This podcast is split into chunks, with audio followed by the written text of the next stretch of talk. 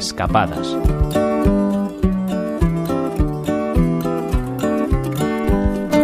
Una de las primeras citas viajeras del año en las que los productos gastronómicos son los protagonistas tiene que ver con las cebollas. Hablamos claro de los calzots y las calzotadas. Hoy nos vamos hasta Valls, en Tarragona, para hablaros de ello.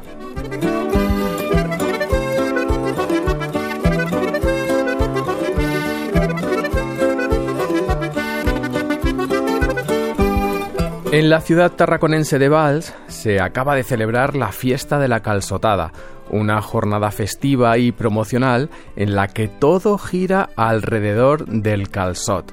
Pero aunque la fiesta haya pasado, la temporada del calzot no ha hecho más que empezar, y muchas de las escapadas de las próximas semanas estarán motivadas por este producto hortelano. ¿Y qué es un calzot? Bueno, pues es el nombre que recibe una variedad de cebolla, la cebolla tardía, que se cultiva especialmente en el interior de Cataluña, que tiene su propia indicación geográfica protegida y que se ha convertido en uno de los platos típicos de la gastronomía catalana, sobre todo en la localidad de Valls, donde estamos hoy. Aquí, como en el resto de Cataluña, en la época final del invierno y comienzo de la primavera, se realizan las calzotadas, comidas en las que el plato estrella son los calzots. Se consumen los tallos jóvenes y verdes de esta cebolla, siguiendo todo un ceremonial. ¿En qué consiste este ceremonial? Bien, pues en primer lugar, los calzots se deben asar en la lumbre, en una hoguera, al ser posible hecha con los sarmientos de la poda de las vides y en la llama, no en las brasas. Cuando las capas exteriores de los tallos están negras, se sacan y se envuelven en hojas de periódico y se depositan en una teja a modo de plato para que acaben de cocerse con el propio calor almacenado. Y después ya están listos para comerlos, quitando, claro, esas capas exteriores y untándolos en salsa romesco o salvichada. Y todo con las manos, sin usar cubiertos.